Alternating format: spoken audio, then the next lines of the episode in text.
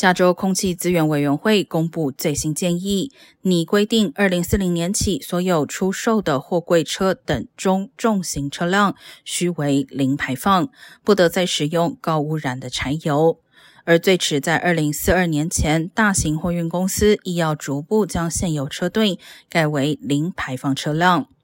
加州长途货车协会表示，虽然零排放货车技术届时有很大可能已经成熟，但电动货车的高成本、缺乏充电站和续航力的限制仍可能造成困难。运输业是加州最大温室气体制造者，亦是烟雾和其他污染物来源。